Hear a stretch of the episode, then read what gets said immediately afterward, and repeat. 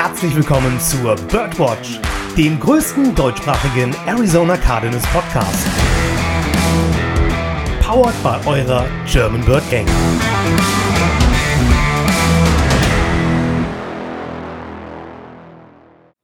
Rise up, Bradzy, und einen wunderschönen guten Morgen, guten Mittag oder auch guten Abend. Und herzlich willkommen zur 166. Episode der Birdwatch. Ich bin euer Josh. Äh, Lukas und ich, wir haben es gerade schon ausgebreitet. Ich glaube, das ist mein erstes Mal Moderation nach wie vielen Folgen? Sechs, hast du gesagt, Lukas? Sechs, ne? Ja, er nickt zustimmen, sehr gut. Ähm, nach, nach sechs Wochen, ich meine, was kam alles dazwischen? Ja? Ähm, unzählige Gründe. Zündkerzen, Urlaub, alles das. Ähm, aber heute habe ich endlich wieder die Ehre, ähm, euch durch äh, die Folge moderieren zu dürfen. Leider obliegte mir die Ehre ja letzte Woche nicht. Da durfte ich den Victory Monday letzte Woche nicht durchmoderieren. Nein, stattdessen obliegt mir die Ehre heute durch einen Loss Monday zu führen. Aber äh, wir werden das Spiel der 49ers aufschlüsseln äh, oder gegen die 49ers aufschlüsseln. Und äh, bereits schon im Vorgespräch ist schon so ein bisschen durchgeklungen, dass der Score des Spiels nicht die ganze Story erzählt. Jetzt aber erstmal zu dem Wir-Teil, bevor wir in das Spiel steigen. Lukas natürlich ähm, da wieder dabei. Erstmal an dich einen wunderschönen guten Abend. Ja, einen wunderschönen guten Abend. Josh, ich hoffe, es geht dir gut. Ja, danke. Sehr Mir geht's schön. gut. Wie geht's dir? Ich meine, wir haben morgen frei. Das ist toll. Wir haben morgen frei. Das ist sehr, sehr gut. Ähm, ich glaube, den Tag brauche ich auch, um so ein bisschen Schlaf nachzuholen oder mal wieder endlich auszuschlafen. Denn das Wochenende war dann doch anstrengender als gedacht. Aber mal gucken. Ne? Aber das sind wieder gerissen am Wochenende. Wir hatten vom Tennis so ein kleines Doppelturnier mannschaftsintern. Ja. Und hatten da sehr, sehr viel Spaß. Und wie das dann so ist, wenn extra noch der Wirt vorbeikommt, das Clubhaus aufschließt, da wurde dann leckerer Gerstensaft getrunken. Und der eine oder andere Cocktail floss nachher auch noch. Also es war von Samstag auf Sonntag war die Nacht schon verdammt kurz. Und ich muss sagen, der Tag in der Uni heute um 8.15 Uhr ging's los. Ja, ne, war dann irgendwann doch die Müdigkeit on point. also alles, was du sagen willst, ist, man wird nicht jünger. Ne? Richtig, vielen Dank, sehr gut zusammengefasst. Sehr gerne. Übrigens ähm, aber, aber ansonsten heute, und Dennis hat es gesagt, Podcast Papi hat es angekündigt, am Donnerstag haben Kurz wir den Aufruf gemacht, dass sich der Podcast Papi in den wohlverdienten Urlaub begeben hat und heute nicht mit dabei sein kann. Liebe Grüße an der Stelle zunächst einmal an Dennis. Danke. Haben wir, und das ist heute, ich will nicht sagen ein Novum, aber mal wieder seit langem, eine etwas größere Runde zusammengestellt, denn heute sind wir zu viert. Ähm, warum zu viert? Weil sich mehr Leute gemeldet haben und wir keinem absagen wollten. Also ähm, ist es mir äh, eine besondere Ehre, erstmal äh, Michael, dich anmoderieren zu dürfen. Wunderschönen guten Abend, Michael. Wie geht es dir? Na gut, ja, wenn es nur eine Männergrippe ist, dann kommst du ja schnell über Merk. Aber vergiss nicht ab und zu auf die Tränendüse zurück, ne? Aber und wem sage ich das? Man sieht es dir nicht an. Das wollte ich auch gerade sagen. Dafür siehst du top aus. Und insofern natürlich erstmal wundervoll und äh, vielen lieben Dank, dass du dir trotzdem die Zeit nimmst, heute Abend hier mitzuwirken und deinen Input zu geben. Du warst ja schon mal dabei, vielleicht äh, erinnert sich die ein oder anderen an die, deine Stimme und die werden wir ja gleich wieder hören. Und wir haben noch jemanden komplett Neues mit dabei. Und zwar den Patrick. Wunderschönen guten Abend, Patrick. Wunderschönen guten Abend. Und wie geht es dir, wenn ich fragen darf? Ja, nach so einem freien Brückentag äh, kann es einem, glaube ich, ganz gut gehen. Besonders wenn morgen der nächste freie Tag ansteht. Das ist schon schön, oder? Vier Tage Wochenende kann was. Das äh, nehme ich öfter. Ja, würde ich auch machen. Ähm, so, da, äh, du, vielleicht kennst du ja das Prozedere, Patrick.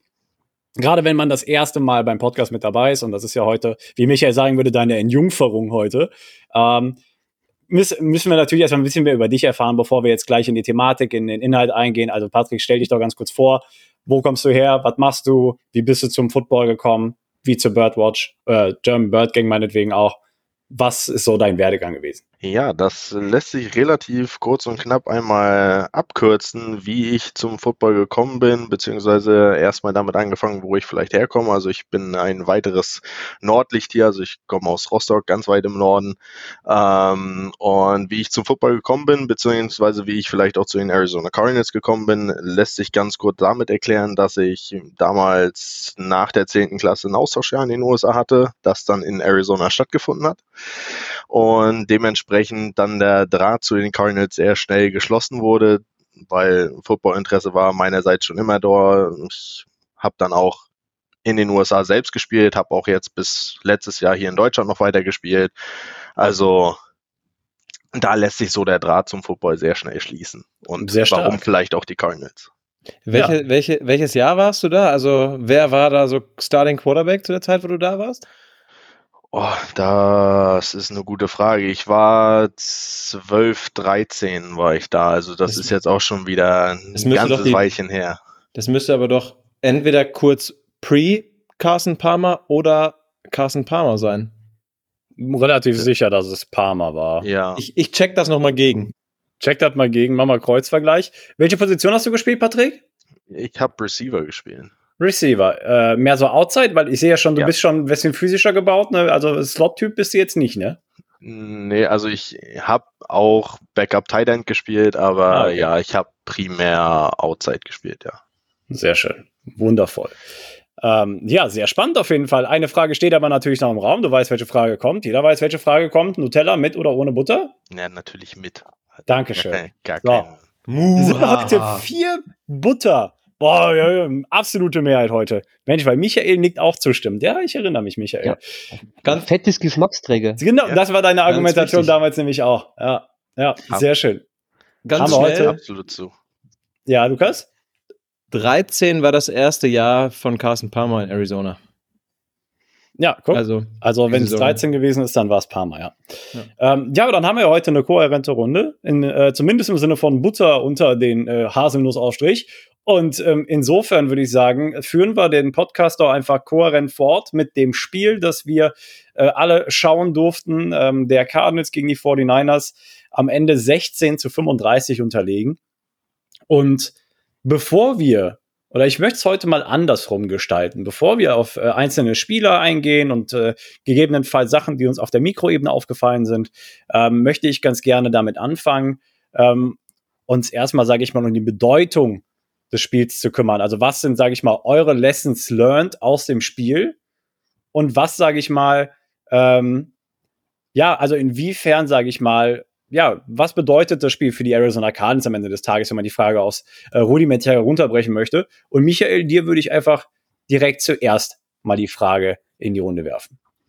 Ja, grundsätzlich, ähm, wir hatten ja in der Vorbesprechung, sind wir ja schon drüber gestoßen, dass das Ergebnis jetzt nicht ganz den, den Spielverlauf widerspiegelt.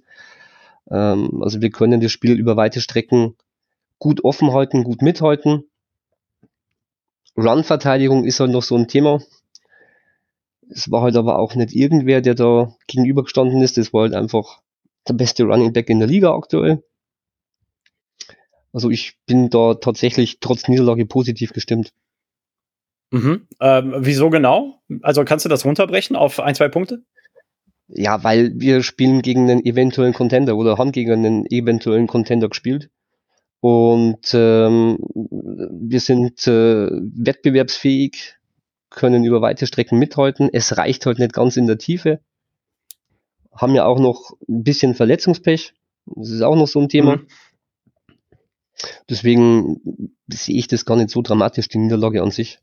Ja, da war auf jeden Fall schon eine Menge Wahres dran, was du gesagt hast. Äh, Patrick, von dir kam ja in der Vorbesprechung so ein bisschen das Statement, der Score spiegelt jetzt nicht wirklich das wieder, was uns das Spiel, sage ich mal, gelehrt hat oder welche Bedeutung eben das Spiel für die Cardinals gehabt hat führ doch mal gerade aus deiner Perspektive aus, wieso der Score am Ende des Tages nicht wirklich aussagekräftig ist.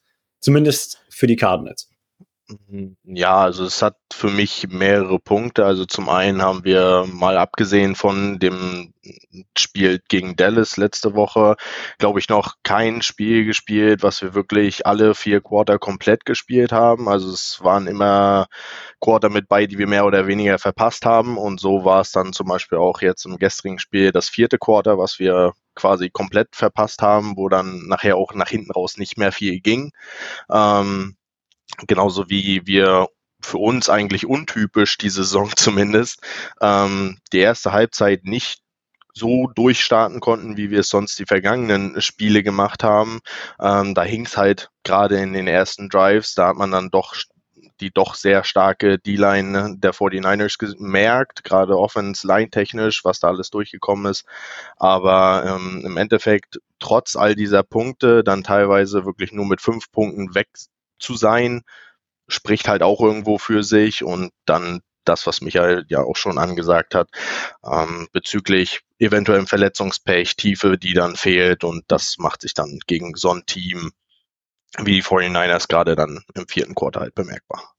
Ja, also ich meine einfach nur ein Auszug von den Spielern, die, sage ich mal, zumindest auf der defensiven Seite gefehlt haben. Ähm, es waren ja mit unsere oder mit drei Starting D-Liner, ne, LJ Collier, ähm, Carlos Watkins, äh, Jonathan Ledbetter hat gefehlt. Ähm, auf der Linebacker-Ebene Chris Barnes, Josh Woods, Ezekiel Turner hat ja den Großteil der Snaps gesehen. Ich glaube, ähm, die, die Kommentatoren des gestrigen Spiels, die wussten das auch. Also so oft wie Ezekiel Turner, sage ich mal, durch den Schmutz gezogen ist von denen, äh, geworden ist von denen. Ich glaube, die wussten, dass er auf dem Platz steht. Und natürlich Buda Baker am Ende des Tages. Äh, Lukas, würdest du sagen, also bist du, bist du bei dem, was Michael und Patrick gesagt haben, an Bord? Würdest du was ergänzen?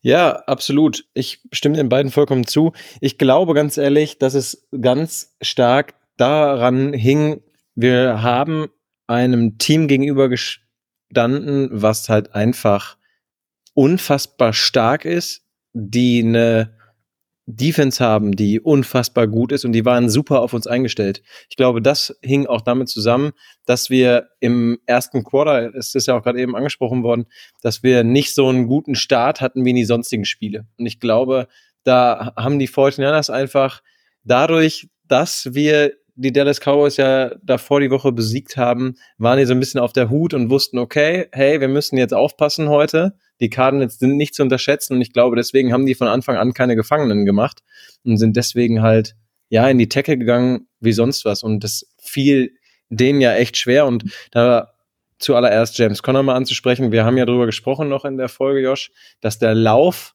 priorisiert werden muss, dass der Lauf dafür sorgt, dass ein bisschen Druck von der O-Line runterkommt, vom Quarterback etc. Und das hat ja am Anfang kaum bis gar nicht funktioniert, weil sie halt ganz genau darauf eingestellt waren. Da waren ja große oder lange Läufe waren ja eher dann zum Ende des Spiels hinten raus möglich.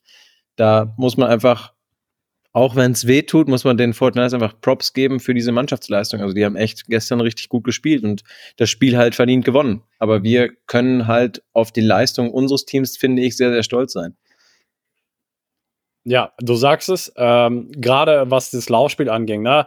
Die 49ers, wir hatten es in der Folge letzte Woche angemerkt, waren ja auch mit das Team, das äh, bisher pro Spiel oder bis vor letzte Woche oder bis vor letztem Spiel ja nur 53 Yards pro Spiel im Rushing Game zugelassen hat, was natürlich damit zusammenhängt, dass sie halt permanent vorne liegen. Ja, die hatten genauso wie die Cardinals jede Halbzeit die Führung und da läufst du den Ball nicht mehr so viel. Und ähm, gerade, sage ich mal, dadurch, dass die 49ers relativ schnell 21 Punkte gescored haben und wir relativ schnell ins Hintertreffen geraten sind, und das war dann auch relativ leicht, ähm, zumindest wenn man Christian McCaffrey fragt, war es natürlich umso schwieriger, sage ich mal, das Run-Game in der, auf dieselbe Art und Weise zu forcieren, wie jetzt in den Wochen zuvor, wo du zu jeder Halbzeit geführt hattest. Ne? Wir hatten letzte Woche das Verhältnis von, von Rushing Plays zu Passing Plays angeführt. Letzte Woche hatten wir ein Verhältnis von fast äh, 1 zu 3. Rushing gegenüber Passing. Diese Woche waren es 28, ähm, nee, 41 Passing Plays und lass mich nicht lügen, 25 Rushing Plays. Also komplett umgedreht. Einfach weil du von den 49ers relativ früh in diese Situation gezwungen worden bist, deine Identität, ich will nicht sagen aufzugeben, aber zumindest für das Spiel neu zu definieren. Und das hat es natürlich wesentlich schwieriger gemacht. Ähm, aber, aber jetzt habt ihr alle schon eine Sache angesprochen und auch mir ist der Name schon zweimal über die Lippen gelaufen. Christian McCaffrey war ja mit, sag ich mal, ja, der MVP des Spiels, wenn man so möchte. Vier Touchdowns hat er sich erlaufen. Und in Kombination so ein bisschen, also woran, sage ich mal, hat es gelegen? Also wenn jetzt äh, jemand von euch den Finger darauf zeigen möchte oder legen möchte und sagen so, hey, das war der Grund, weshalb Christian McCaffrey so ausgerastet ist gestern. Was, was, was würdet ihr da, sage ich mal, anführen als Gründe? Freiwillige vor. ja, sonst äh, tue ich erstmal den meinen Senf dazu. Ähm, zum einen, was so das Runplay für die 49ers anging, hatten die natürlich von ihrer O-Line einen extrem guten Push, gerade zu Beginn des Spiels. Also da gab es kaum Spielzüge, wo Christian McCaffrey mal vor fünf Yards irgendwo getackelt wurde oder überhaupt Kontakt gekriegt hatte. Und dementsprechend, ja, wenn du da so gut wie, das hat sich ja doch durchs Spiel gezogen, so gut wie keine Third Downs kriegst, weil du in den ersten zwei Downs immer schon wie direkt convertest. Ja, gut, das ist dann natürlich zum einen super schwer, das zu verhindern dann. Ähm, und als weiterer Punkt, der aufgefallen ist, auch gerade was dann so Pass-Plays zu McCaffrey anging, dass die Mitte unserer Defense halt sehr anfällig war. Also gerade für bestimmte Angle Routes und so weiter, die halt sehr gerne läuft. Ähm, da war die Mitte halt sehr offen und selbst wenn er mal halbwegs gecovert war, kann der halt, weil er halt so gut ist, auch doch mal Contested Catches machen. Da habe ich direkt, um dir dabei zu pflichten, Patrick, da habe ich direkt einen Spielzug im Kopf, wo er diesen Angle Route läuft, wo Kaiser White erst quasi nur anderthalb Meter neben ihm steht. Ich glaube, ihr wisst alle, welchen Spielzug ich meine. Aber es war halt eine Zonenverteidigung. Also Kaiser White konnte da dann plötzlich auch nicht weg. Er ist ja auch stehen geblieben, weil er dachte, ey, der läuft jetzt in die nächste Zone. Dann gehe ich da, dann geht er da rüber, dann hat er ihn und dann hat er aber, glaube ich, weiß, ich müsste jetzt äh, nachgucken, wie viele Yards er gemacht hat, aber er hat, ist dann für einige Yards gelaufen, wo so ein bisschen halt auch mal Abstimmungsprobleme sichtbar wurden bei uns in der Defense, fand ich jetzt persönlich. Hm, das Play, von dem du gerade sprichst, das war ja aber tatsächlich auch ein Purdy Scramble. Ne? Und ich finde, jedes Scramble-Play ist an sich schon schwieriger zu verteidigen als alles andere. Also, ja, und das, das Ding war, glaube ich, das war jetzt keine direkte Anger zum Beispiel auch von McCaffrey, aber du hast es letzte Woche gesagt, Lukas. Christian McCaffrey, sage ich mal, hat natürlich den Spielsinn und ne, schafft dann Plays, wo normalerweise jetzt keine wären. Na, zum Beispiel, er war ja gecovert von Kaisi, aber löst sich halt relativ schnell von ihm, als er gesehen hat, Purdy scrambled in seine Richtung. Ne? Also von daher einfach unheimlich versatil. Ähm, und was mir zum Beispiel aufgefallen ist, Patrick, du hast gerade schon die, die Problematik in der Mitte des Feldes angesprochen. Auch wenn er zum Beispiel einfach nur eine, eine Quick Out gelaufen ist oder sowas. Ne? Also wenn er, wenn er sich einfach von der Pocket gelöst hat und sich, weißt du, in die Flat Zone gesetzt hat und da gewartet hat, Ezekiel Turner war ja relativ häufig in den Matchups, also gegenüber von McCaffrey aufgestellt, während Kaiser White, äh, sage ich mal, ne, mit der Pass Coverage und so weiter oder auf der anderen Seite, sage ich mal, äh, beschäftigt worden ist. Und erstmal ist das natürlich ein Matchup, das willst du nicht. Also, aber ich meine, was willst du machen? Der Rest der Linebacker ist halt nicht da. du hast halt keine andere Personalie, die, sage ich mal, äh, die Pflicht wahrnehmen kann. Und da musst du halt einfach dein, dein, dein, also mal auf Englisch sagst du pick your poison, ne? Aber du musst halt schauen, bist du, wenn du Ezekiel Turner bist, spielst du mit 10 Yard Abstand, damit du mit der Leverage spielen kannst, um das Tackle gegebenenfalls nach 5 Yards zu setzen, oder versuchst du ihn tatsächlich Man-to-Man -Man zu covern, ohne Leverage und wirst halt von ihm weggeshaked, ne? Also das, egal was du gegen Christian McCaffrey machst, und gerade wenn du Ezekiel Turner heißt in dem Fall, hast du in jedem Fall das Nachsehen. Also insofern war das, und ich glaube, das hat man relativ ganz gut, also hat man relativ deutlich gesehen, definitiv Matchup Advantage San Francisco. Ähm, aber das hat sich natürlich auch, ähm, Patrick, du hast eben schon die, auch die Verletzungen auf der D-Line-Seite oder in der D-Line angesprochen, hat sich natürlich, sage ich mal, einmal gefühlt durch das komplette Roster gezogen. Aber das war ja so, sage ich mal, das immanenteste Beispiel einfach dafür, ähm, wo diese Talent Gap, möchte man fast sagen, mit Scheme Gap so ein bisschen kollidiert ist. Absolut, da wurde es nochmal so richtig deutlich, da stimme ich dir vollkommen zu. Um gerade noch einmal auf eine Personalie zu sprechen oder über eine Personalie zu sprechen. Chris Barnes, der viel auch für Josh Woods quasi Starting Linebacker war, hat ja gestern nur fünf Snaps gesehen, hat die aber hauptsächlich im Special Teams gesehen. Ich glaube, das war einfach ein Grund, weil er ja nach wie vor wohl anscheinend Probleme mit seiner Hand hat. Sonst hätten wir ihn, glaube ich, klar spielen sehen. Aber ja, wie du schon gesagt hast, du stellst da Ezekiel Turner hin, der eigentlich unser Special-Teamer Nummer eins ist, würde ich jetzt mal so behaupten. Da, da, das ist halt einfach seine Stärke, Special Teams. Und dann muss er, Next Man Up Mentality ist da, da muss er spielen und sah da manchmal nicht ganz so gut aus. Aber ich finde, im Verlauf des Spiels sah er immer besser aus, weil er es dann ja auch irgendwann gemerkt hat und ich glaube auch an der Sideline genug Tipps bekommen hat. Aber Joshua, du hast es einleitend schon gesagt, da muss ich jetzt noch ganz schnell einen Shot loswerden. Aber die Kommentatoren gestern, ich glaube, die wurden auch von den San Francisco 49ers mit jedem Argument, was die für die, oder mit jedem positiven Lob, nein, mit jedem positiven Wort in Richtung der 49ers haben die, glaube ich, einen Dollar ins Sparschwein bekommen. Weil so wie die die 49ers geliebt haben und kommentiert haben gestern, ja, das hätten ja Ultra-Fans von denen sein können. Das war schon nervig, fand ich persönlich.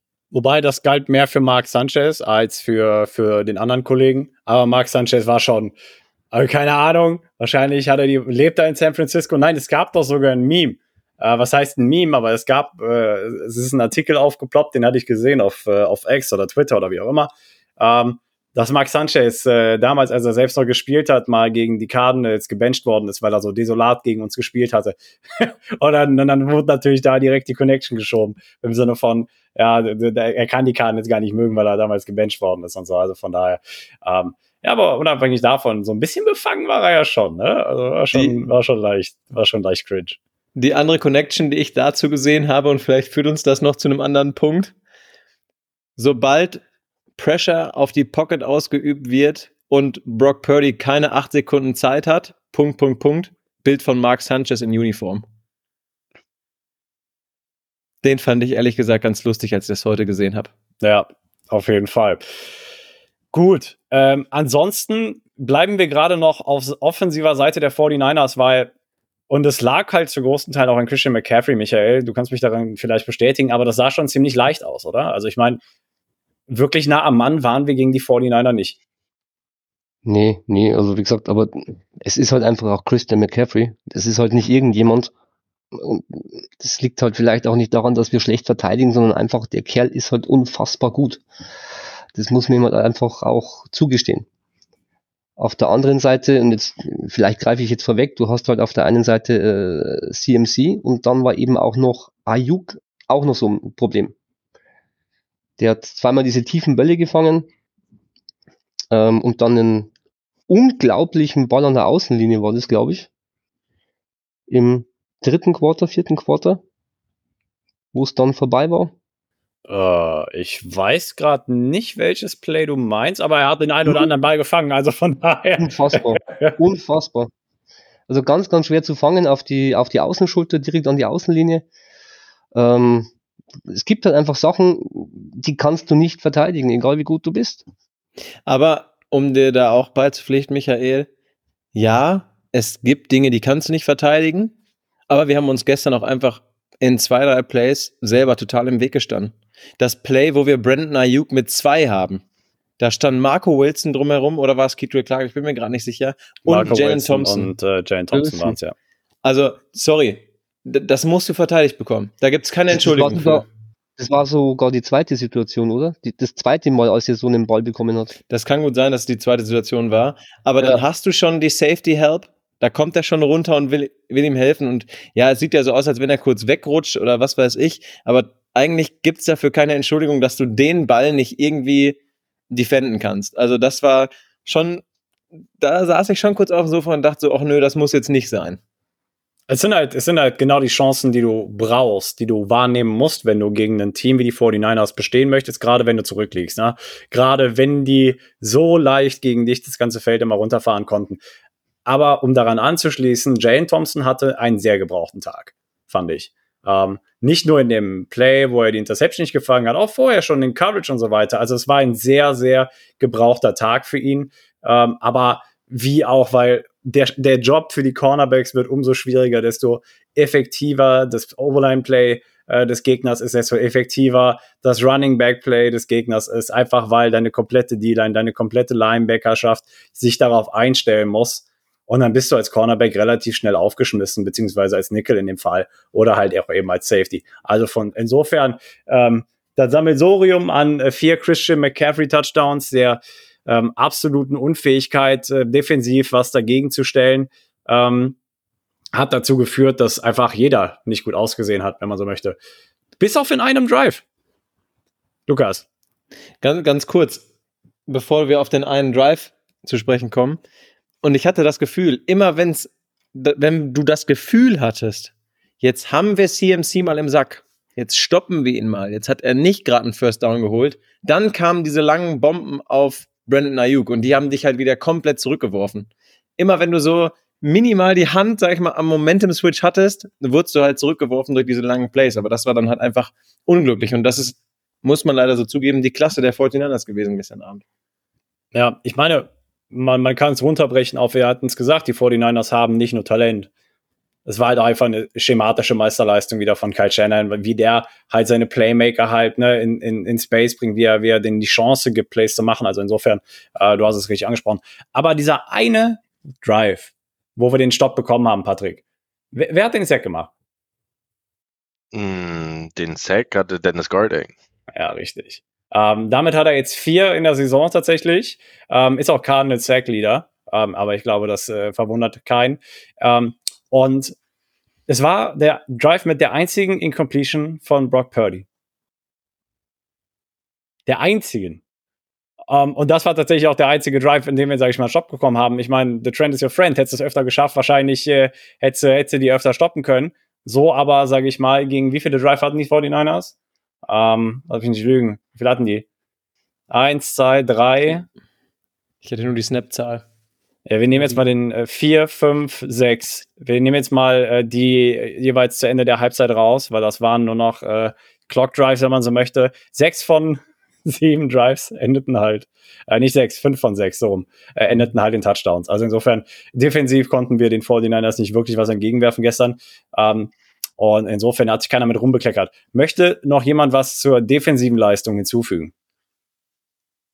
Mhm. Der einzige Punkt ist vielleicht, weil wir die ähm, Thematik Ayuk zum Beispiel schon angesprochen hatten, der war halt sehr, sehr viel Cushion immer zwischen, dann zum Beispiel auch mal im Jalen Thompson, der dann wirklich teilweise noch zehn Yards weg war, bevor dann äh, Ayuk nach außen gelaufen ist.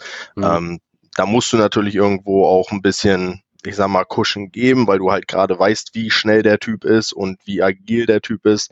Was ich allerdings sehr positiv für uns und auch als unsere Defense fand, ist, dass du eigentlich zwei Playmaker der 49ers mehr oder weniger komplett rausgenommen hast. Das ist George Kittle, der hatte, glaube ich, ein Catch für neun Yards und Debo Samuel, ja, leider Gottes hatte ich den auch im Fantasy-Team, der hat let letzte Nacht auch gar nichts gemacht. Ähm, gut, ist natürlich die Frage, gerade Debo Samuel war ja auch auf, ähm, auf, auf dem Injury Report, was da dann wirklich war. Ich meine, er hat viel gespielt, er war viele Snaps drauf, aber wirklich viel hat er jetzt nicht gemacht und George Kittle auch nicht. Und das, obwohl das ja auch eigentlich zwei Premier Positions für die 49ers sind, fand ich das gar nicht so schlecht. Ja, du hast, du hast die, du hast das Problem mit der Cushion angesprochen. Ich möchte daran ergänzen. Viel besser aber als zum Beispiel jetzt in der Woche gegen Dallas hat für mich das Tackling ausgesehen. Wenn du an den Spielern warst, haben die auch nicht mehr viel gemacht. Aber du warst halt nicht an den Spielern. Und das war so ein bisschen das, das Grundproblem. Ne? Gerade bei äh, zum Beispiel den ganzen McCaffrey-Dump-Downs oder was auch immer. Ähm, da, da warst du halt einfach zu weit weg vom Gegenspieler. Aber ich meine, wie gesagt, pick your poison. Wenn du zu nah dran bist, wirst du geburnt. Wenn du zu weit weg bist, gehst du halt für 10 Yards. Na? Aber wie gesagt, das Tackling auf defensiver Seite hat sehr gut ausgesehen. Ich fand auch tatsächlich, waren wir sehr physisch unterwegs. Ähm, auch auf defensiver Seite. Ja, Sie haben halt nie aufgesteckt. Das ist der einzig positive Punkt. Egal wie es stand, sie haben nie, du hattest nie das Gefühl, dass die Defense zusammenbricht, wie es häufig in der Cliff Kingsbury-Ära war. Du hast wir haben das Spiel halt zu Ende gezogen und sie haben gewusst, okay, es ist hart, wir spielen hier bei einem verdammt guten Team, aber sie haben immer alles gegeben und das ist halt ein wirklich sehr, sehr guter und wichtiger Punkt eigentlich, der uns eigentlich auch nur Hoffnung machen kann.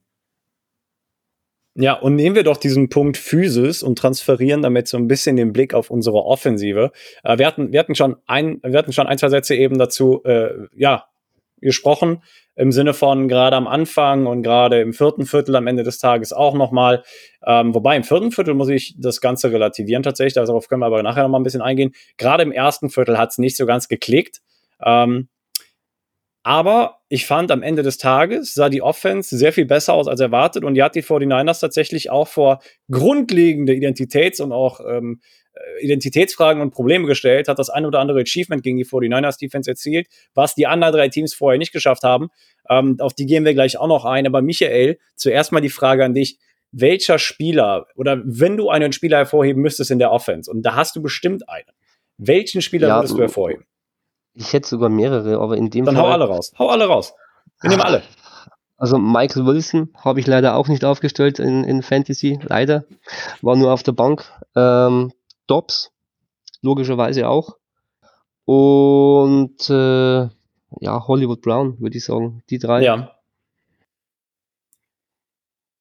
Wieso? Ich frage mal so provokant. Ja, äh, Hollywood Brown knapp 100 Yards, glaube ich. Ja, genau, 96, ja. Äh, Wilson irgendwas um die 80 Yards und zwei Touchdowns. Mhm. Und Dobbs hat, was hat der fabriziert? Ich meine, zwei Touchdowns, keine Interception, 200 und ein paar zerquetschte Yards. Genau. 265. Hm, genau. Genau, immer noch keine Interception nach vier Wochen Spiel. Ja, der hat ja in Woche 1 zweimal gefummelt, meine ich, ne? Aber immer noch keine Interception bei jetzt über 120 Passversuchen in den ersten vier Wochen. Also insofern, da kann man schon mal ein Lob Richtung Joshua Dobbs aussprechen. Aber wir hatten es auch letzte Woche Donnerstag schon gesagt. Er ist zumindest nicht der Grund, weshalb wir Spiele verlieren, tatsächlich. Und das hat er auch gestern wieder gezeigt. Ähm, ja, und Patrick, du bist Wide Receiver, hast du ja gesagt, ne? So, und jetzt darfst du mir mal bitte Michael Wilsons Touchdowns aufschlüsseln. Ja, also. Kein Problem. nee, aber das eine, das eine, der sein erster direkt, ähm, war halt für ihn sehr glücklich, dass er davor gerade den Burner gefangen hat und dementsprechend, ja, die Distanz zwischen ihm und dem Defense Back wesentlich größer war als beim Snap davor noch, weil halt keiner Lust hat, nochmal geburnt zu werden. Und ähm, dementsprechend war dann einmal die komplett linke Seite der Endzone, wenn mich nicht alles täuscht, dann halt relativ offen. Ähm, hat er ja gut gemacht, dass er noch reingeslidet ist. Und sein zweiter Touchdown war halt auch irgendwo einfach, ja, ein Mismatch. Er gegen einen Linebacker, wo er vermeintlich schneller sein sollte. Und wenn mich nicht alles täuscht, war, war es Greenlaw und auch wenn der ja einer deren Top-Linebacker ist und gefühlt auch sonst immer überall ist, war der, glaube ich, kurz vorher auch gerade irgendwie mit Enkelproblemen ähm, draußen. Von daher da einfach ja ein sehr gutes Matchup kreiert und das am besten ausgenutzt. Was ich da sehr beeindruckend fand, war, wie er den Slide beim ersten Touchdown gemacht hat, weil es, er hatte ja nicht viel Zeit. Also für einen Toe Tapping war es schon ne, schwierig, weil er ja schon so halb im Fallen war. Aber dass er es dann geschafft hat, beide Füße in der Endzone zu behalten und den Touchdown so zu holen, also da habe ich schon gedacht, geile Scheiß. Also das, damit habe ich halt so nicht gerechnet, weil es war schon schwierig. Ich glaube, wir kennen alle die Videos, wo Rookies diese Mistake machen, wo sie zwar mit einem Fuß drin sind, aber leider nicht mit dem zweiten. Ja, das gilt ja zum Glück nicht, wenn du ein Knie oder den Puppes oder den Knöchel oder den Ellenbogen auch. Zählt Ellenbogen auch? Ja. Ja, ne? Ähm, äh, sag ich mal, in die Endzone pflanzt, dann ist der Rest ja obsolet. Deswegen hat er ja auch gezählt, der Touchdown. Ähm, und insofern, nein, also einmal musste tatsächlich aber auch noch sagen, beim ersten Touchdown hat er tolle Hände bewiesen. Ne? Also hätte das Ding ein bisschen gewackelt, dann hätte tatsächlich New York vielleicht sogar noch Grund äh, für zur Revision gehabt oder sowas. Ne? Aber der Ball der hat sich ja zum keinen Zentimeter bewegt in den Händen von ihm. Äh, von daher wurde das Ganze ja auf äh, ja, Ball kontrolliert gemünzt und dementsprechend stand der Touchdown. Also einfach schön für Michael Wilson. Ja? Er ist jetzt, sage ich mal, wie viele, wie viele, ähm, er, ist, er ist on pace für 1000 Yards diese Saison. Und das wäre natürlich, sage ich mal, für ihn in der, der Rookie-Season schon ein riesen Achievement. Ähm, ist auch jetzt auch, ist er jetzt äh, Leading Receiver der Cardinals gerade? Lukas, das hast du doch bestimmt äh, um zwei Yards nicht. Da ist äh, Marquise Brown vorne. Ah, ist das knapp, Mensch. Aber ne, wer hätte das gedacht? Also ich meine, sehr schön zu sehen, dass Michael Wilson so früh Anschluss findet und tatsächlich dann auch gegen die 49ers erstmal direkt. Ähm, aber, aber Michael, du hattest gesagt, Josh Dobbs hat sehr, sehr gut ausgesehen, gerade im Passing-Game. hat, er hat sich wieder ein 100er Rating abgeholt. Ähm, das, was durch die Luft passiert ist, hatte Format, das sah sehr gut aus. Ähm, es war halt tatsächlich einfach nur gegen die superpotente Offense äh, der 49ers zu wenig am Ende des Tages. Defense. Äh, nee, ich meinte äh, Offense, weil, also ich meine, er hat nicht so viel gepunktet wie wir, weil das, das war so ein bisschen. So, okay. Ja, genau. Ähm, genau, aber tatsächlich muss man ja sagen, und äh, gegebenenfalls, ja, das Passing-Game sah gut aus, keine Frage, fand ich. Aber man muss auch immer noch, ja, Patrick Schulter ist noch ein bisschen beim Kopf. Ich meine, ja, da war Luft nach oben. Diesmal hat er keine 80-prozentige Completion Percentage, aber ist er auch okay. Ähm, man muss aber an der Stelle tatsächlich auch nochmal das Running Game hervorheben. Ne? Ähm, es war, oder wir wussten, es wird gegen die 49ers nicht leicht. Wir wussten, die 49ers lassen nur 53 Yards im Schnitt pro Spiel zu, was Rushing Yards angeht. Und trotzdem haben die Cardinals als Sammelsorium über 100 Yards Rushing geschafft. Es ist und bleibt eine Stärke von uns dieses Jahr. immer wieder das Rushing-Spiel oder die Rushing-Plays dann in Szene zu setzen, wenn man auch nicht mehr damit denkt oder nicht mehr damit rechnet. Zum Beispiel gestern, ich habe auch nicht mehr damit gerechnet, dass James Conner dann plötzlich einen First Down erläuft und dann hat das plötzlich. Also sie sehen damit halt gut aus und die O-Line macht dabei ja auch einen ganz vernünftigen Job. Natürlich könnte es auch ein bisschen besser sein, klar. Vor allen Dingen in den Situationen, wo sie Pressure bekommen von der D-Line. Aber für unsere Verhältnisse, in denen wir jetzt dieses Jahr sind, muss man ja einfach so sagen, gefällt mir das schon ganz gut. Patrick, du hast kurz so abgewegt. Sag uns deine Meinung.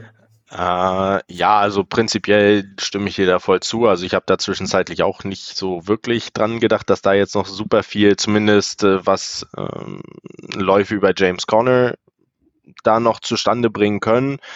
Was ich, finde ich, gerade in den letzten drei Wochen sehr auffällig war, dass es unser Running Game auch stark davon abhängt, wie gut es zum Beispiel für James Conner läuft, wie viel zum Beispiel ein Josh Dobbs läuft und ob der zum Beispiel Designed Runs kriegt. Natürlich kann er scramblen, so er hat die Beine da auch mal äh, so das First Down zu erlaufen, hat er ja gestern auch gemacht. Ähm, aber so, ich finde, sobald wir sehen, dass Josh Dobbs auch ein paar eigene Designed Runs kriegt, dass es automatisch einfacher für zum Beispiel auch einen Corner wird zu laufen, weil die Defense nun einmal beides verteidigen muss, neben dem, dass er ja theoretisch auch noch passen könnte, ähm, was ja auch gar nicht so verkehrt lief gestern, das ist vollkommen richtig.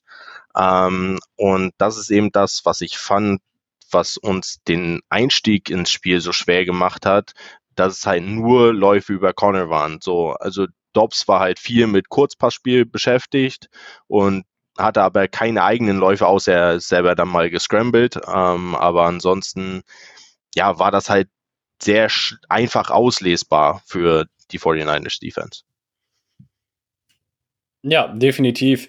Ähm, da musst du dazu sagen, Dobbs hatte tatsächlich offiziell auch mehr Carries als James Conner gestern, um das mal runterzubrechen. Lag aber auch an dem, ähm, oder mitunter hat da sehr, sehr, sehr stark reingespielt, der 99 Yard Touchdown Drive. Der erste 99 Yard Touchdown Drive der Arizona Cardinals seit 2016 in dem Spiel gegen die Miami Dolphins. Der erste 99 Yard Touchdown Drive, den die 49ers zugelassen haben seit 2003. Ja, ähm, und ich hätte nicht gedacht, weil ich verabscheue dieses Play wirklich zutiefst, äh, dass, dass, ich, dass ich den Brotherly Shove zweimal gleich bei uns in einem, in einem Drive sehe, äh, was natürlich als Running Attempt tatsächlich am Ende des Tages ähm, in die Statistik einfließt. Aber gut, wir wollen den Fokus jetzt nicht auf den Brotherly Shove legen, sondern tatsächlich vielmehr auf die. Es war ein sehr eindrucksvoller Drive, oder Michael? Also 99 Yards, ja. Ich muss aber gestehen, ich habe nicht jedes Play im Kopf. Ähm, zweimal gleich, der Brotherly? Ich meine zweimal, wenn ich richtig mitgezählt habe, ja. Aber war auch wieder bei vierten und, oder? Äh, das war, nee, es waren beides äh, Third Downs, waren beides Third Downs, ja. Okay. Ja, also ähm, wir sind ja da auch relativ lang runtermarschiert, also wir haben sehr viel Zeit von der Uhr runtergenommen in, in diesen 99 Yard Run. Ähm, ja, mit einem passenden Ergebnis natürlich. Touchdown, fertig. Aber wie gesagt, ich habe die Plays, die einzelnen in dem Fall tatsächlich leider nicht im Kopf. Überhaupt kein Ach, Thema. Überhaupt kein Thema. Ähm, mitunter, sage ich mal, war dieser 41-Yard-Pass auf Marquis Hollywood Brown Teil des Drives. Ähm, aber was, was vielleicht sogar noch beeindruckender war, war ja einfach, dass die 49ers den Ball nach der Halbzeit bekommen hatten. Und wir hatten schon, ne, es stand 16, 21. Nee, es stand noch nicht 16, 21 zu dem Zeitpunkt, es stand 9, 21 zu dem Zeitpunkt. Wenn wir noch irgendwie eine Chance haben, an, also anknüpfen zu wollen, war es notwendig, dass wir die 49ers stoppen. Wir stoppen die 49ers, haben gedacht, gut, jetzt regnet es erstmal ein bisschen Momentum. Was passiert daraufhin? Ähm, der, der, übelste Punt, der übelste oder? Punt. Also wirklich. Genau. Ähm, auf der Ein-Yard-Linie, ähm, wie heißt es noch gleich? Ähm, ja, auf die Ein-Yard-Linie platziert. Absolut crazy Hot Potato Play.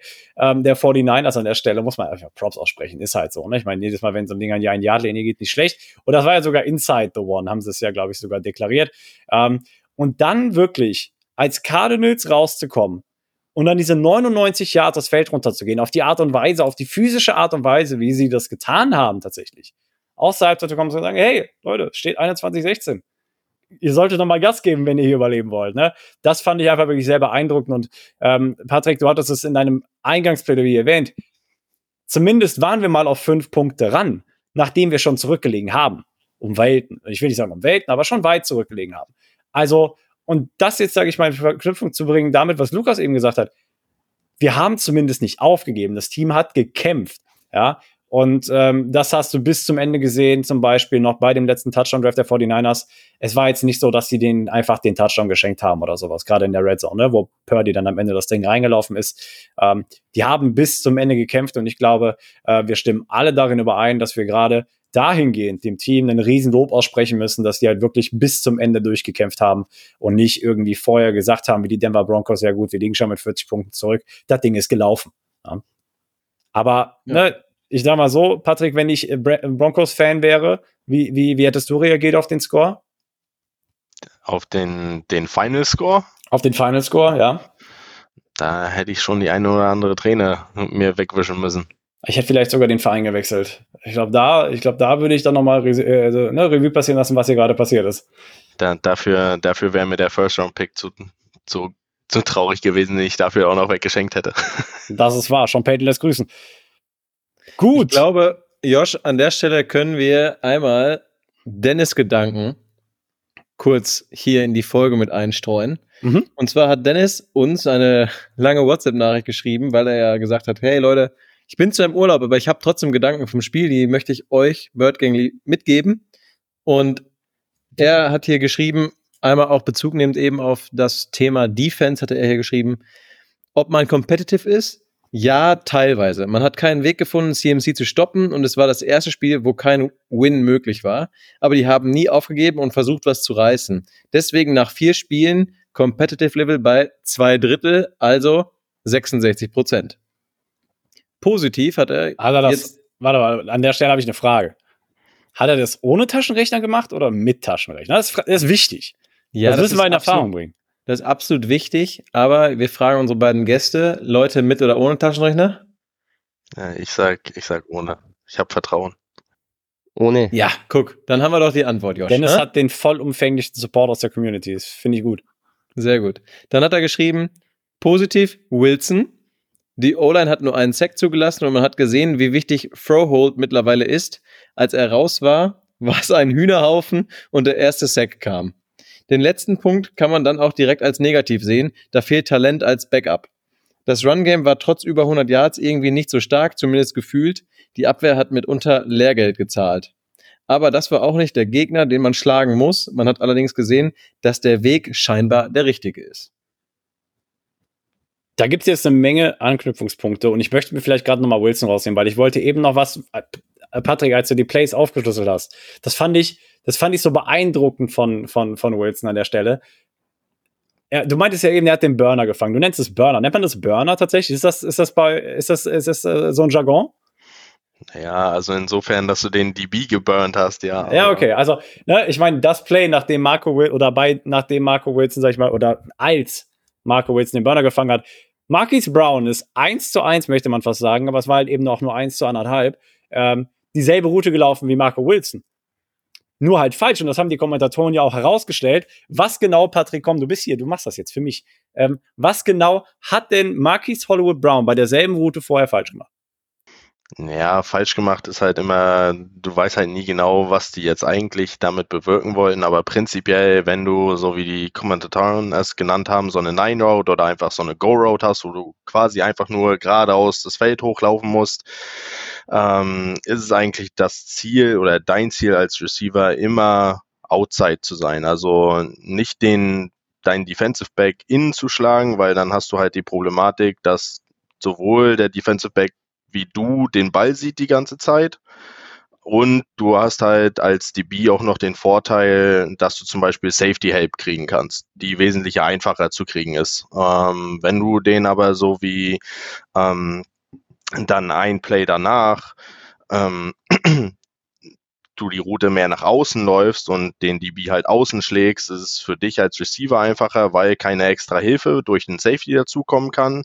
Der DB sieht selber den Ball nicht, weil er dich nur angucken kann. Ansonsten verliert er dich halt, wenn er mal Richtung Ball guckt. Und das andere ist halt dadurch, dass er nicht zum Ball gucken kann, sind zum Beispiel Bälle over the shoulder für dich einfacher oder auch zum Beispiel Back-Shoulder-Würfe und so weiter. Das gibt dir halt viel mehr Möglichkeiten, ähm, als wenn du den jetzt innen schlägst. Oder halt potenzielle PIs. Ne? Kann, ja, kann ja alles sein, weil wenn du dich nicht umdrehst, dann hast du ja relativ schnell, sage ich mal, das Nachsehen in Sachen Flaggenspiel. Aber genau das hat er eben ne, anders gemacht als, als Hollywood Brown dann an der Stelle und danach dann eben äh, die. Es war eine, war eine längere Outroute dann am Ende des Tages äh, in der Endzone, ähm, das Ding da so zu fangen. Also da kann man einfach nur noch mal die Leistung von Marco, äh, von Marco Wilson, sage ich schon, äh, von Michael Wilson herausstellen. Ähm, war auch das erste Spiel, seit 1930. Das, ja, das.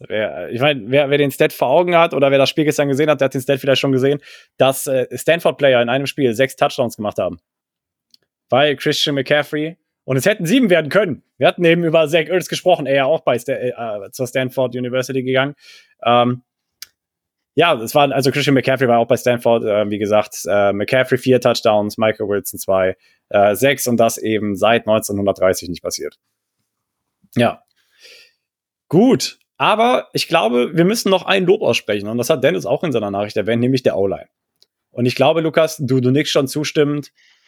Oder warte, wir lassen Patrick das Wort. Bei Patrick nickt auch zustimmend. Ähm, ja, was, also ich meine, wenn du gegen so eine D-Line wie die 49ers angehst, ja, und das war ja wirklich jeder healthy, du hattest Nick Bosa, du hattest äh, Javon Kinlaw, Derek Armstead, ähm, Derek Armstead, du hattest äh, alle, du hattest das ganze Sammelsorium hatten sie ja am Start. Javon Hargraves hattest du auch noch.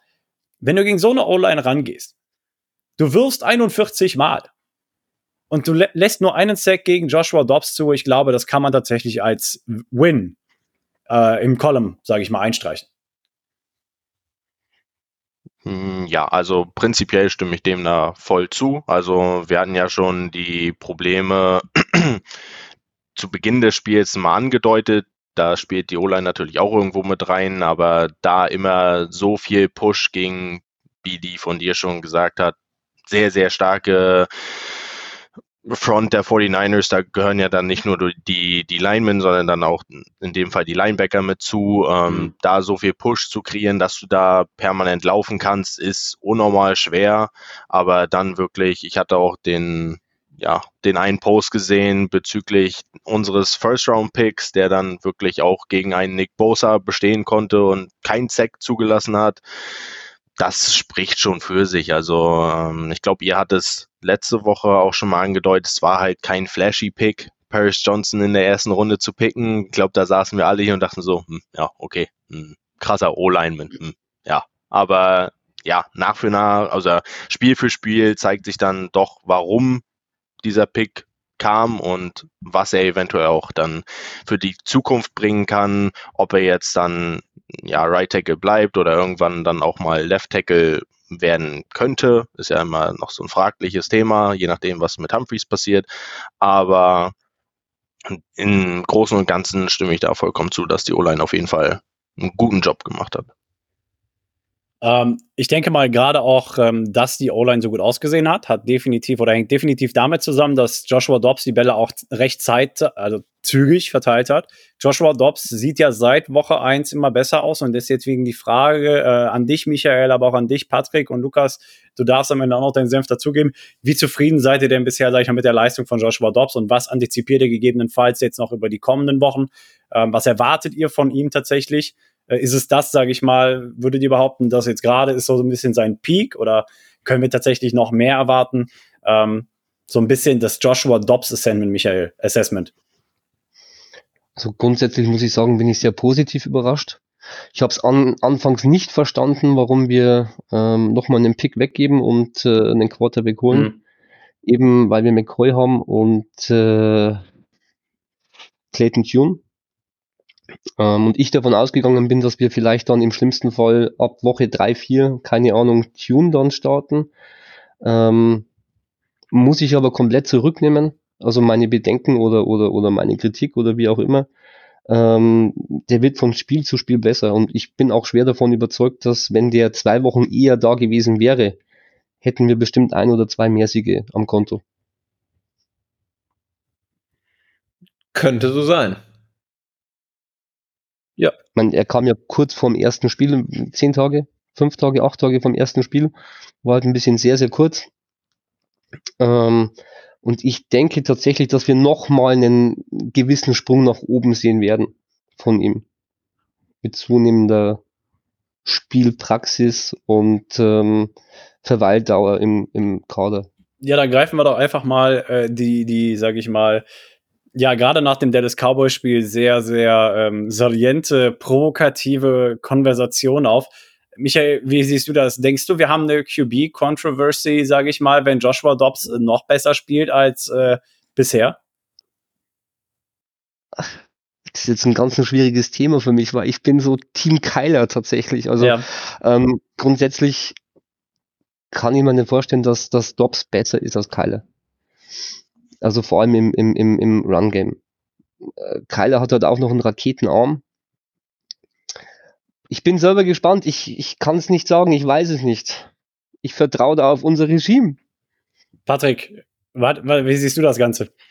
Ja, also ähm, auch zu dem vorangegangenen kann ich auf jeden Fall zustimmen. Also ich habe auf jeden Fall weniger von Dobbs erwartet, als was er jetzt so die letzten Wochen geleistet hat. Ähm, er hat sich von Woche zu Woche gesteigert, auch wenn die Nummern, die er jetzt abgerufen hat fürs letzte Spiel, ein bisschen magerer sind als das, was vielleicht gegen Dallas kam, aber das hat meiner Ansicht nach auch viel mit Drops der Receiver zu tun. Vielleicht kommen wir da später nochmal drauf zu bezüglich einiger Personalien. ähm, aber ansonsten bin ich da tatsächlich auch voll und ganz Team Kyler. Also Josh Dobbs hat halt alleine physisch nicht das Vermögen, das, was Kyler bieten kann, sei es im, für eigene Läufe, sei es Arm Talent, das, da kann Dobbs meiner Meinung nach einfach nicht mithalten. Ähm, was aber sehr positiv meiner Meinung nach ist, weil er gerade so performt, dass es uns einfach als Organisation den Freiraum gibt, Kyler ja wirklich Zeit zu geben. Also es ist jetzt nicht wichtig, auch wenn er ja jetzt von der PUP kommen könnte, ähm, dass man ihn nicht runterholen muss oder meiner Ansicht nach auch nicht runterholen sollte momentan. Ähm, einfach weil das Team gut läuft, so wie es läuft mit Dobbs.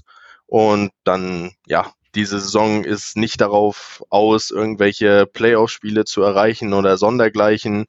Und äh, ich kann da tatsächlich aus eigener Erfahrung sprechen, Kreuzbandrisse, die dauern. Ähm, von daher oh. lass den, lass den lieben, lieber noch äh, paar Wochen länger äh, an der Seitenlinie und sich erholen. Solange es mit Dobbs läuft, sehe ich da keinen Grund, da irgendeinen Tausch vorzunehmen. Wortspiel beabsichtigt? Ich nehme an nicht. Bitte. Lukas, äh, du hattest, als, als Patrick das Ganze gerade ausgeführt hat, äh, ja, diverse Finger in die Luft gestreckt, ähm, waren aber hauptsächlich die Daumen. Äh, du stimmst dem Ganzen also zu. Ja, ich stimme dem Ganzen zu. Patrick hat da einen sehr, sehr schönen Punkt getroffen, finde ich. Einfach mit diesem Thema, was ja auch jetzt in der vergangenen Woche aufkam, dass man jetzt nicht sich gestresst fühlen muss, ey, wir müssen Kyler jetzt um jeden Preis zurückholen. Wir wissen alle, was diese Saison für uns bringt. Wir wissen alle, was, auf was es diese Saison eigentlich ankommt. Und Adam Schefter hat es ja die Tage gepostet, dass es auch erstmal nicht so aussieht, als würde Kyler jetzt früher als später wiederkommen, weil eine Source hat ihm wohl mitgeteilt, uh, it just doesn't feel like Murray's return is imminent. Und wir wissen, was an solchen Sources immer dran ist. Ich finde es immer ein bisschen beschissen, dass es nicht da steht, wer es gesagt hat, weil dann hätte das ein ganz anderes Gewicht. Aber ganz ehrlich, dann haben wir doch die Zeit, Kyler einfach machen zu lassen und wenn er sich bereit fühlt und wieder ins Training einsteigen kann, dann soll er das tun. Dann ist der Junge nicht gestresst, dann spielt er vielleicht noch drei, vier Spiele dieses Jahr, wenn überhaupt. Aber drei, vier Spiele würde ich mir eigentlich schon wünschen, dass man das ihn mal so ein bisschen in diesem neuen, mit diesem neuen Coaching-Staff eigentlich auf dem Spielfeld sieht. Und dann gucken wir mal. Ja, und das Ganze äh, möchte ich an der Stelle in Einklang bringen mit das, was Michael ähm, zu seinem äh, äh, zum, äh, zum Schluss gesagt hatte na, bei seinem Statement. Und zwar, dass er da volles Vertrauen auch hat in den, sage ich mal, den Coaching-Staff. Und ich finde ähm, tatsächlich nicht nur, dass Joshua Dobbs Erfolg hat, so wie er gerade spielt, ähm, ist jetzt davon abhängig, dass er halt tatsächlich auch einfach nat natürlich ein guter Quarterback ist. Nein, aber Drew Petzing und die Offense, die er tatsächlich aufs Spielfeld bringt, ist tatsächlich einfach, und ähm, auf Englisch heißt es mature, aber er spielt halt einfach eine erwachsene Offense, wenn man es Wort zu Wort übersetzen möchte. Einfach ja, ich meine, sowas haben wir mit Cliff Kingsbury nicht gesehen. Er bereitet mit Spielzügen andere Spielzüge vor. Er geht das wirklich komplett durchdacht an und gegen die 49ers, ja, die wirklich auch mit als beste Defense gehandelt worden sind und die Woche davor gegen die Dallas Cowboys sind wir dazu imstande gewesen, die nicht nur überdurchschnittlich viele Rushing Yards, sage ich mal, den Rachen runterzudrücken, nein, sondern tatsächlich auch als erstes Team denen einen Passing Play überhaupt über 20 Yards reinzudrücken und das nicht nur einmal, nicht nur zweimal, dann gleich dreimal. Ne? Also das sieht einfach unheimlich. Drew Petzing verfolgt einfach einen Plan und ich finde einfach das Scheme und das die Idee, die Drew Petzing tatsächlich in der Offense etabliert hat, die er da installiert hat, ähm, sieht bisher wirklich sehr, sehr gut aus. Und ich glaube tatsächlich auch, dass wenn du Kyler in dasselbe Scheme packst, wie jetzt Joshua Dobbs gerade, sky's the limit, bin ich ehrlich, weil ich bin tatsächlich auch in demselben Camp wie Patrick und wie, wie, wie Michael einfach das Talent, das Kyler Murray mitbringt. Sowohl im Arm als auch in die Beine, ähm, ist tatsächlich einfach nochmal, ich glaube, nicht, also ich möchte nicht sagen, nicht vergleichbar zu dem, was Joshua Dobbs liefert, ähm, aber es ist einfach nochmal anders. Ja, es ist einfach nochmal anders. Es bringt einfach nochmal eine ganz andere Dimension mit. Bevor wir die Stundenmarke knacken, möchte ich jetzt noch ganz kurz, ähm, und äh, Patrick hat sich das Thema quasi selbst anmoderiert eben, ähm, und zwar, ja, wir hatten äh, Wide Receiver Play, das sah gut aus, aber, und darauf wolltest du ja wahrscheinlich hinaus, wir hatten tatsächlich auch Szenen mit den Wide Receivers, die sahen nicht so pornös aus, wenn man so möchte, Michael. Äh, Michael, sag ich schon, Patrick. Worauf wolltest du hinaus? Ähm, ja, also wir hatten es ja auch schon mal, bevor wir hier gestartet haben, das einmal kurz angeschnitten. Und zwar geht es ja um Drops von zum Beispiel auch einem Hollywood Brown, auch wenn er Leading Receiver ist mit, mit seinen zwei Yards vor Michael Wilson. Aber auch der hatte nicht nur ein, zwei, sondern auch ein paar mehr Drops gestern wieder, ähm, auch wenn er wichtige Catches zwischendurch immer wieder hat, aber auch da fehlt so ein bisschen, ja, das wirklich Konstante, ähm, was uns, glaube ich, auch in der Offense helfen würde, wirklich dann immer konstante Drives zu bringen, weil wir hatten es gestern auch wieder vermehrt im Vergleich zu den Vorwochen meiner Meinung nach, was Penalties anging, die uns immer wieder viel gekostet haben. Dann, wenn du dann auch noch vermeintlich, ja, den Spieler auch noch triffst mit deinen Pässen als Josh Dobbs und die Bälle dann einfach fallen gelassen werden, obwohl es hundertprozentige Catches hätten sein müssen, meiner Meinung nach teilweise.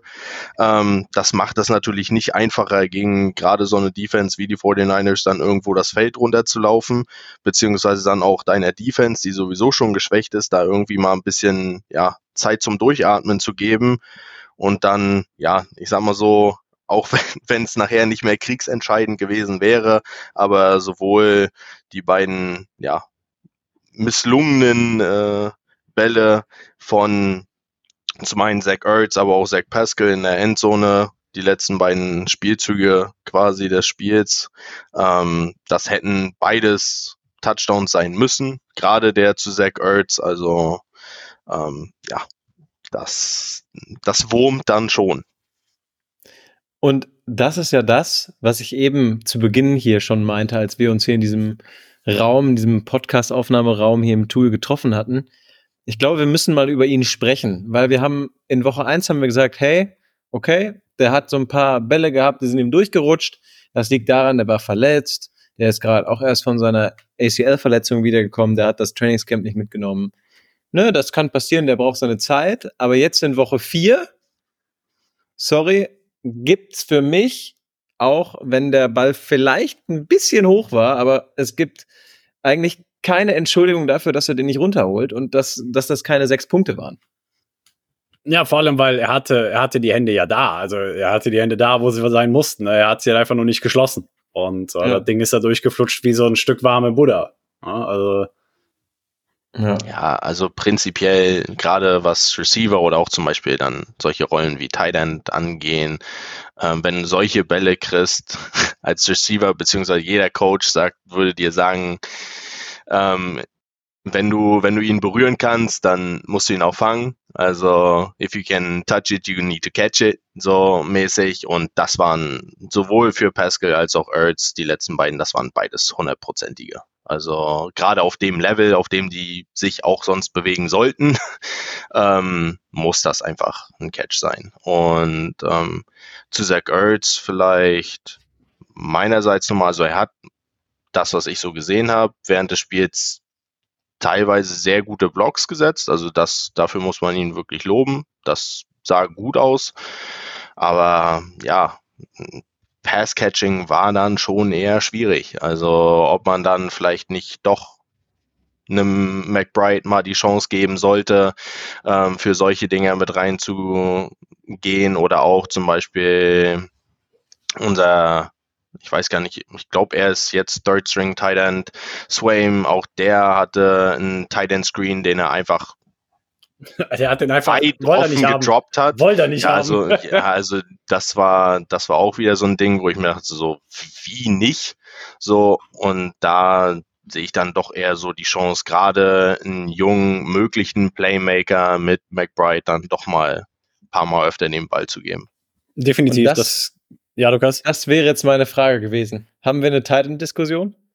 Ich glaube tatsächlich, beide haben ihre Qualitäten, ja. Und ich glaube auch Zach Ertz bringt auch immer noch eine Präsenz auf dem Feld mit, keine Frage. Aber ich glaube tatsächlich, dieses Jahr wird die Debatte noch keine Debatte sein. Ich denke aber gerade hinsichtlich nächsten Jahres, wenn auch der Vertrag ausläuft, meine ich, ne? ähm, dann sage ich mal, steht es natürlich im Raum, aber umso schöner wäre es natürlich jetzt schon auch für Trey McBride, ähm, ich will nicht sagen, sich zu akklimatisieren, aber teilweise schon in diese Rolle gedrückt zu werden. Ne? Ähm, auch Trey McBride hat natürlich wieder wesentlich am Spiel teilgenommen, tatsächlich auch. Ne? Ich meine, er hatte einen Catch, ähm, hat aber auch viele wichtige Blocks gesetzt, hat sich auch wieder eine Flagge abholen dürfen, aber sei es drum. Ähm, sein Pass-Blocking und sein Run-Blocking aber auch hat sich unheimlich verbessert, muss man dazu sagen, in, gegenüber dem, was wir äh, letztes Jahr noch gegen, bei Cliff Kingsbury gesehen haben. Also insofern, ähm, ich denke, gerade ja im Thailand-Raum werden wir auf jeden Fall, oder wir werden auch das eine oder andere Mal dieser Saison auf jeden Fall über den Thailand-Raum sprechen müssen. Lukas, du regst den Finger. Genau, ich habe die Situation mal eben aufgemacht. Sein Vertrag endet nicht nach dieser Saison. Wir haben einen Potential Out. Den hätten wir, da würden wir 5 Millionen Dead Cap schlucken. 2024 steht er bei uns noch unter Vertrag und 2025 ist ein Void Year. Sprich also, er würde bezahlt werden, obwohl er nicht spielt. Das hat man ja in der Corona-Saison ganz gerne gemacht. Und ja, das ist so die aktuelle Vertragssituation bei Zach Ertz. Danke dir auf jeden Fall fürs gerade ziehen, Lukas. Ähm, gut. Ich glaube, damit haben wir so ziemlich das Gröbste durchgearbeitet, was das Spiel gegen die 49ers angeht. Bevor ich euch entlasse, ähm, Patrick, an dich habe ich noch eine zweite Frage, aber die erste Frage, ähm, ist, sage ich mal, da ihr ja am Donnerstag nicht dabei sein werdet, dürft ihr jetzt, sage ich mal, ähm, etwas bestimmen. Was würdet ihr sehen wollen gegen die Bengals nächste Woche, was besser läuft als gegen die 49ers am Sonntag? Michael. Ja, es sind ja zwei komplett unterschiedliche Mannschaften. Ähm, ich denke, dass die Bengals eher über die Luft kommen, gehe ich mal davon aus. Ähm, Deswegen hoffe ich, dass wir das zumindest gebacken äh, bekommen und dass uns nicht ganz so geht wie äh, gestern Sonntag äh, mit Ayuk. Meinst du, meinst du echt, die wollen mehr über die Luft kommen, nachdem McCaffrey äh, 50 Fantasy-Punkte gesammelt hat? Also ich weiß, ich habe Joe Mixon in der Fantasy, deswegen würde ich mich jetzt nicht beschweren, aber ja, äh, aber aber die haben schon mal Chase. Hat sich nicht T. Higgins jetzt verletzt in dem Spiel? T. Higgins, T. Higgins ist raus, ähm, oder? T. Higgins hat sich doch irgendwas gerissen. Nicht? Nicht so Nein. schlimm, Lukas? T. Higgins hat eben auf einer Pressekonferenz, das hat Dan Urban eben geretweetet, gesagt, er hat zwar eine leichte Verletzung, aber er sieht sich nicht aus dem Spiel genommen für die Cardinals. Für die aber, Partie gegen die Cardinals wer weiß, was mit Burrow ist. Ich, ich, ich wollte gerade sagen, ich, ich würde tatsächlich sogar bevorzugen, wenn T. Higgins spielt. Dazu können wir am Donnerstag noch mal reden, weil ich finde momentan, Joe Burrow wirkt ein Stück weit überfordert. So ein bisschen, er weiß nicht, äh, welche Süßigkeit er essen möchte, hatte ich das Gefühl. Der ist verletzt, der, der ist nicht fit. Und wisst ihr, was das Schlimmste ist? Der kriegt seinen dicken Vertrag. Du draftest ihn in deiner Fantasy-Liga, denkst so, ja, der Mann geht richtig durch die Decke und er macht im Schnitt am Spieltag 4,37 Punkte. Weißt du, so Leute wie du kotzen mich an, weißt du, immer nur in Punkten am Denken, wirklich. Wo ist der Mensch dabei, Lukas? Ja, aber da muss ich kurz einschneiden, das sehe ich ganz genauso, weil in einer von meinen Ligen habe ich Burrow auch. genauso wie ich gestern. Deswegen war das so ein bisschen, ja, ein bisschen bittersüß. Also klar ja. hätte ich die Cardinals gern gewinnen sehen, aber ich hatte auch McCaffrey bei mir im Fantasy-Team, von daher war das nicht ganz so schlimm. Ähm, die 48 Punkte haben dann doch sehr geschmeckt, muss ich sagen. Verstehe ich gar nicht. Ja. Aber ansonsten sehe ich das sehr wie Michael. Also, die, ja. dass die Bengals höchstwahrscheinlich primär über die Passing Attack kommen werden, auch wenn ich schon die verschiedensten Sachen auch über Bro gehört habe, auch von seinem oder von dem Podcast mit seinem Quarterback Coach und dass er so werfen kann, wie er sonst auch werfen kann. Ähm, ist natürlich die Frage, was da jetzt hundertprozentig richtig ist. Da erzählt ja jeder viel. Aber ähm, ja, ich glaube, da werden, wird unser Defense Backfield gerade so, wie es jetzt am Wochenende mit äh, Jane Thompson aussah, auch mal sehr getestet werden. Wir haben zwei junge beziehungsweise einen Rookie DB. Und die werden, glaube ich, auch mit Jamar Chase und Higgins, wenn er spielt, ihre Hände voll haben. Also da möchte ich dann doch schon sehen, je nachdem, wie unsere D-Line tiefentechnisch aussieht, da auch mal kann gerne ein bisschen mehr Druck generiert werden auf Burrow, weil egal ob der angeschlagen ist oder nicht, wenn er Zeit hat, dann ist der eiskalt und findet es auch ein Chase und ein Higgins und ein Boyd. Ich wollte gerade sagen, wir dürfen Boyd dabei nicht außer Acht lassen. Da wird Jane Thompson die Hände voll mit zu tun haben, höchstwahrscheinlich. Ähm, ja, aber, aber danke euch auf jeden Fall schon mal für den Input. Ähm, wir werden dann in der Preview-Folge am Donnerstag natürlich nochmal genau über die Bengals sprechen. Schaltet ein. Lukas, hebt die Hand. Lukas, was ist los? Ja, sorry, ich will nur meine Aussage korrigieren und den Post, den ich jetzt gefunden habe auf Twitter nochmal bezüglich T. Higgins ganz schnell vorlesen. T. Higgins says he does not see his rib injury keeping him out an extended period of time. Also eventuell, es ist also, die Fragezeichen sind nach wie vor da could potentially be back this week, says a matter of soreness and pain tolerance as the rib heals. Also irgendwas mit den Rippen hat er wahrscheinlich einen drauf bekommen und ähm, wird, glaube ich, Day by Day sein, könnte ich mir sogar vorstellen. Ja, da war er ja nicht die Einzige. Ich meine, der Verein hat ja auch einen drauf bekommen. Naja, gut. Ähm, wir werden uns am Donnerstag ein bisschen genauer äh, mit, äh, mit den Bengals auseinandersetzen. Und äh, Michael, wir hatten dich die Frage das letzte Mal gestellt und die Frage stellen wir jedem, der das erste Mal hier mit dabei ist. Deswegen, Michael, kriegst du die Frage heute nicht gestellt, sondern nur noch der Patrick. Patrick, im Vorgespräch hast du schon gesagt, du fährst eine Menge Auto. Jetzt würde uns natürlich interessieren, wo, wo, wo, wo, wo reißt du dich ein? Wie, als was für ein Autofahrer klassifizierst du dich? Bist du mehr so Mr. Road Rage? Ja? oder bist du mehr so, ja, schneid mich, kein Problem, ey, ich nehme Abstand von dir, kein, na, mach du dein Ding. Also in welchem Camp bist du eher? Ähm, ja, also ich würde sagen, ich bin dadurch, dass ich so viel fahre, tatsächlich äh, ruhiger geworden, aber Leute, die dann so mit 120 auf der Autobahn die linke Spur blockieren, da würde ich schon ganz gerne ab und zu auch mal so einen äh, Schneeschieber vorne dran klemmen. Schneeschieber. Das ist auch neu. Äh, aber ich wollte, weil ich gerade sagen wollte, bezüglich der Argumentation, ich meine, das juckt Taxifahrer jetzt auch nicht. Ja? Taxifahrer fahren auch viel. Und teilweise sind das Choleriker äh, vom Fach, ne? Also, oder übertreiben es dann auch gerne mal ein bisschen, ne? Ja, aber gut. Lukas, du guckst so, als hättest du damit Erfahrung gemacht.